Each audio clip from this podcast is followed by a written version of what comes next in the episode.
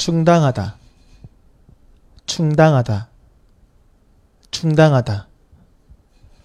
원전이 줄어들면서 부족한 전기는 신재생 에너지를 확대해 충당하겠다는 계획이다.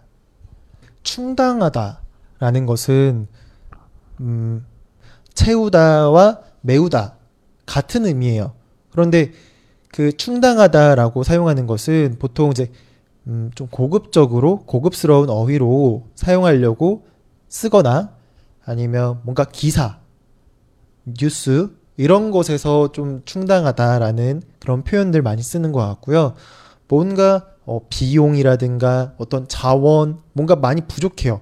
정해진 그 목표가 있는데 그것만큼 안 됐어요. 그랬을 때 그것을 채워놓기 위해서 그것을 메우기 위해서 충당하다라고 표현을 하기도 하는데 보통은 채우다와 메우다로 더 많이 이야기를 하는 것 같아요.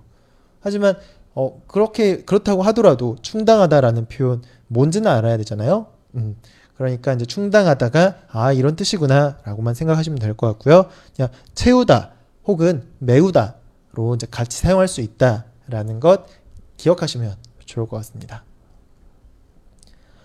원전이 줄어들면서 부족한 전기는 신재생 에너지를 확대해 충당하겠다는 계획이다.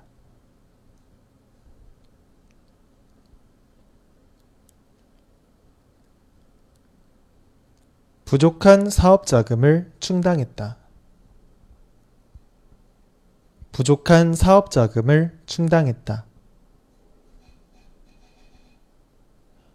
부족한 사업 자금을 충당했다. 부족한 학비를 장학금으로 충당했다.